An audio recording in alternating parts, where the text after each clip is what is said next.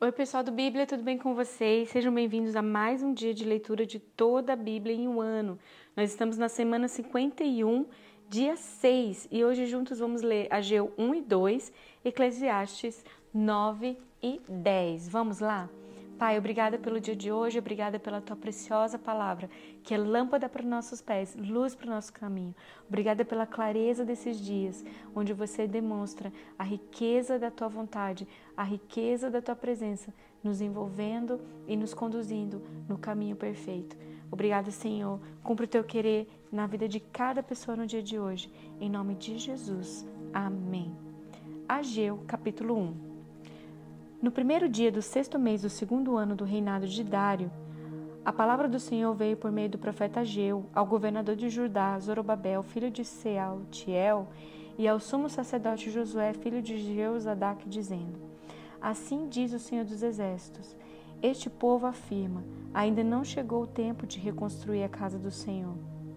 Por isso, a palavra do Senhor veio novamente por meio do profeta Ageu Acaso é tempo de vocês morarem em casas de fino acabamento, enquanto a minha casa continua destruída?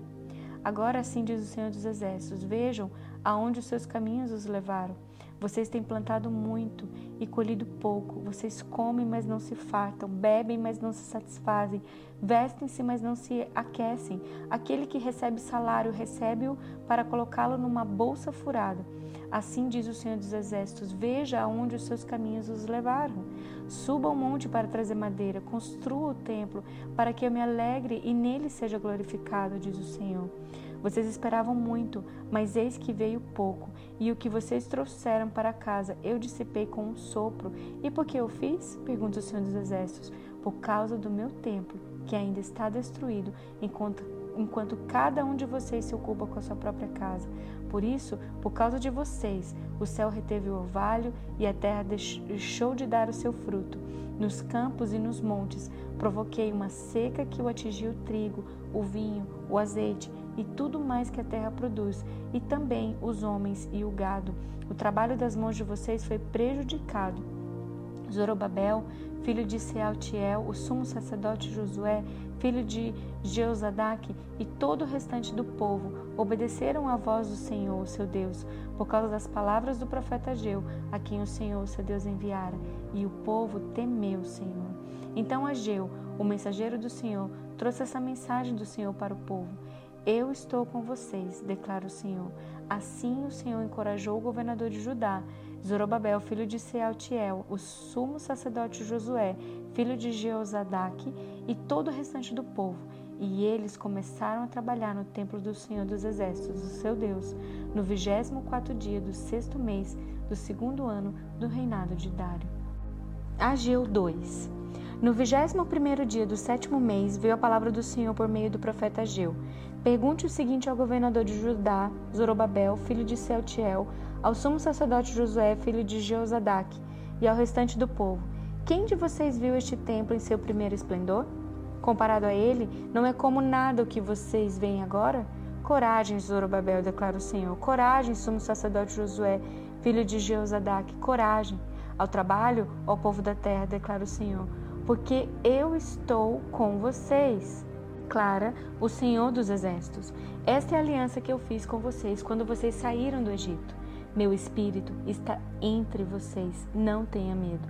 Assim diz o Senhor dos Exércitos: Dentro de pouco tempo farei tremer o céu e a terra, o mar e o continente. Farei tremer todas as nações, as quais trarão para cá os seus tesouros, e encherei este templo de glória, diz o Senhor dos Exércitos. Tanto a prata quanto o ouro me pertence, declara o Senhor dos Exércitos. A glória deste novo templo será maior do que a do antigo, diz o Senhor dos Exércitos. E neste lugar estabelecerei paz, declara o Senhor dos Exércitos. No vigésimo quarto dia do nono mês, no segundo ano do reinado de Dário, a palavra do Senhor veio ao profeta Ageu. Assim diz o Senhor dos Exércitos: Faça aos sacerdotes as seguintes perguntas sobre a lei. Se alguém levar carne consagrada na bota de suas vestes e com elas tocar num pão, ou em algo cozido, ou em vinho, ou em azeite, ou em qualquer comida, isso ficará consagrado? Os sacerdotes responderam: Não. Em seguida perguntou a Geu: Se alguém ficar impuro por tocar num cadáver e depois tocar em alguma dessas coisas, ela ficará impura? Sim, responderam os sacerdotes, ficará impura. Ageu transmitiu esta resposta do Senhor: É o que acontece com este povo e com esta nação. Tudo o que fazem e tudo o que me oferece é impuro. Agora preste atenção, de hoje em diante, reconsiderem. Em que condições vocês viviam antes de se, que se colocassem pedra sobre pedra no templo do Senhor? Quando alguém chegava a um monte de trigo procurando 20 medidas, havia apenas 10. E quando alguém ia ao depósito do vinho para tirar 50 medidas, só encontrava 20. Eu destruí todo o trabalho das mãos de vocês com mofo, ferrugem e granizo, mas vocês não se voltaram para mim, declara o Senhor. A partir de hoje, 24 dia do nono mês, atentem para o dia em que os fundamentos do templo do Senhor foram lançados. Reconsiderem Ainda há alguma semente no celeiro? Até hoje a videira, a figueira, a romeira e a oliveira não têm dado fruto? Mas de hoje em diante abençoarei vocês. A palavra do Senhor veio a Geu pela segunda vez no 24 dia do nono mês. Diga a Zorobabel, governador de Judá, que eu farei tremer o céu e a terra. Derrubarei tronos e destruirei o poder dos reinos estrangeiros. Virarei os carros e os seus condutores. Os cavalos e os seus cavaleiros cairão cada um pela espada do seu companheiro. Naquele dia, declara o Senhor dos Exércitos, eu tomarei meu servo Zorobabel, filho de Sealtiel, declara o Senhor, e farei de você um anel de selar, porque eu tenho escolhido, declara o Senhor dos Exércitos. Eclesiastes capítulo 9. Refleti nisso tudo e cheguei à conclusão de que os justos e os sábios e aquilo que eles fazem estão nas mãos de Deus. O que os espera, seja amor ou ódio, ninguém sabe. Todos partilham um destino comum, o justo e o ímpio, o bom e o mal, o puro e o impuro, e o que oferece sacrifícios e o que não oferece. O que acontece com o homem bom acontece com o pecador, e o que acontece com quem faz juramentos acontece com quem teme fazê-los. Este é o mal que há em tudo o que acontece debaixo do sol. O destino de todos é o mesmo. O coração dos homens, Além do mais, está cheio de maldade e de loucura durante toda a vida. E por fim, eles se juntarão aos mortos. E quem está entre os vivos tem esperança. Até um cachorro vivo é melhor do que um leão morto, pois os vivos sabem que morrerão. Mas os mortos nada sabem. Para eles não haverá mais recompensa, e já não se tem lembrança deles.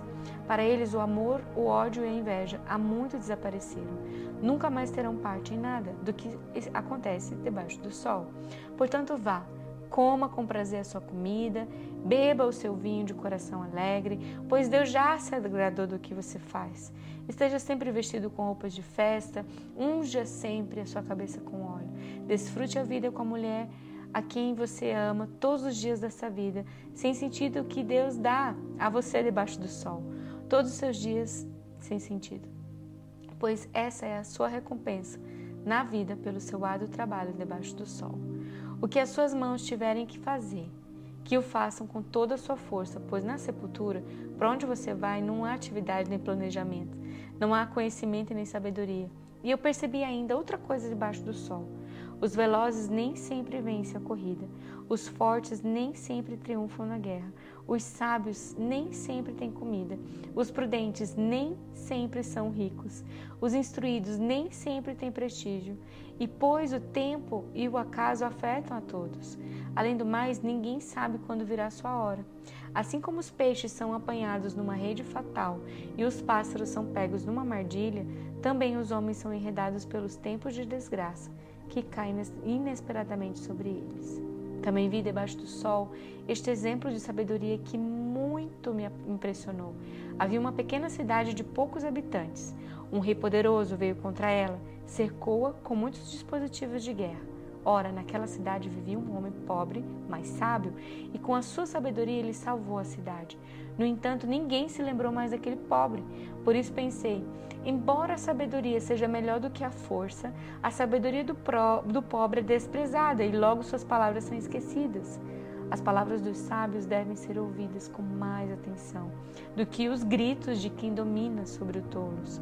A sabedoria é melhor do que as armas de guerra, mas um só pecador destrói muita coisa boa.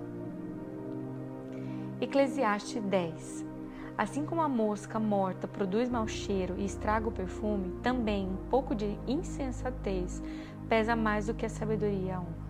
O coração do sábio se inclina para o bem, mas o coração do tolo para o mal. Mesmo quando anda pelo caminho, o tolo age sem um mínimo bom senso e mostra a todos que não passa de tolo. Se a ira de uma autoridade se levantar contra você, não abandone o seu posto. A tranquilidade evita grandes erros. Há outro mal que vi debaixo do sol, um erro cometido pelos que governam. Tolos são postos em cargos elevados, enquanto ricos ocupam cargos inferiores. Tenho visto servos andando a cavalo e príncipes andando a pé como servos. Quem cava um poço cairá nele, e quem derruba um muro será picado por uma cobra.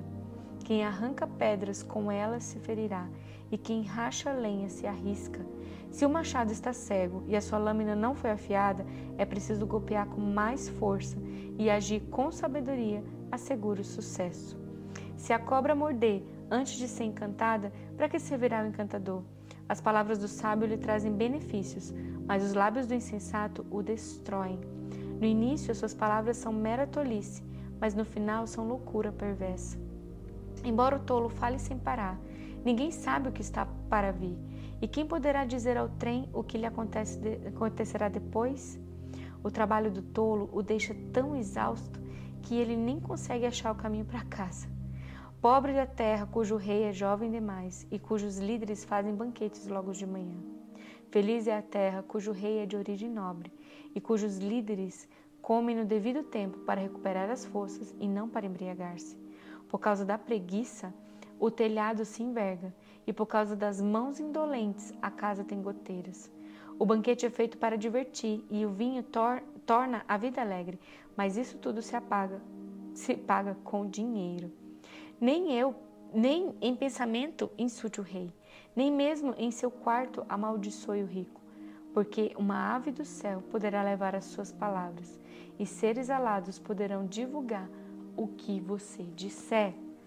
Glória a Deus pela sua palavra no dia de hoje. Deus abençoe sua vida e até amanhã.